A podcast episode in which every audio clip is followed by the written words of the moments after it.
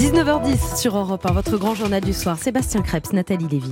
Et c'est l'heure de demain en France avec vous, Jean-Pierre Montanet. Bonsoir, Jean-Pierre. Bonsoir, Nathalie. Bonsoir, Sébastien. Bonsoir. Alors, va-t-on rouler à 110 km/h sur les autoroutes au lieu de 130 Cette proposition de la Convention citoyenne pour le climat fait littéralement hurler hein, les bagnolards, les pro-voitures, dont je suis. Oui, alors par rapport à nos voisins, le 110 nous placerait dans le peloton euh, de queue de la vitesse aux côtés de la Suède, hein, qui tient à le taux de mortalité routière le plus bas d'Europe, mais aussi de Chypre, de l'Estonie et du Royaume-Uni, bloqué lui à 112 km/h. Donc le 110 en fait n'a rien d'extravagant ni de complètement disruptif. Certains pays comme les Pays-Bas sont même à 100. 130 c'est la fourchette haute que la France partage notamment avec l'Italie, l'Autriche, le Danemark, la Grèce. Plus pressé, on trouve la Bulgarie et la Pologne à 140, sans parler de l'exception germanique, le no limit toléré sur cette, certaines portions pour faire plaisir à Mercedes, BMW et Audi. Sur le plan de la sécurité, seuls les imbéciles vous diront qu'il vaut mieux percuter un mur à 130 qu'à 110.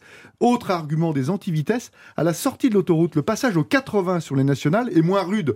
On doit lever le pied de 30 km heure et non de 50. Psychologiquement, Nathalie, ce n'est pas rien. Alors il y a l'argument euh, climatique, puisque c'était la motivation de la, la Convention euh, citoyenne pour le climat. Est-ce que rouler à 110, ça fait baisser la pollution Alors, la Convention avance le chiffre d'une réduction de 20% des gaz à effet de serre rejetés par l'automobile. Plus la voiture roule vite, plus elle consomme, donc plus elle pollue, logique. Mais demain, les voitures thermiques seront de plus en plus propres et surtout la part des hybrides et des 100% électriques doit fortement augmenter. Donc les conséquences de cette inquisition routière seront-elles vraiment spectaculaires? On peut se le demander, sachant que les déplacements en voiture ne pèsent que 16% hein, seulement dans le total des rejets. Bref, au-delà de cette guéguerre du 110, la question est de savoir si les Français sont prêts à faire des efforts au quotidien pour lutter contre le réchauffement climatique.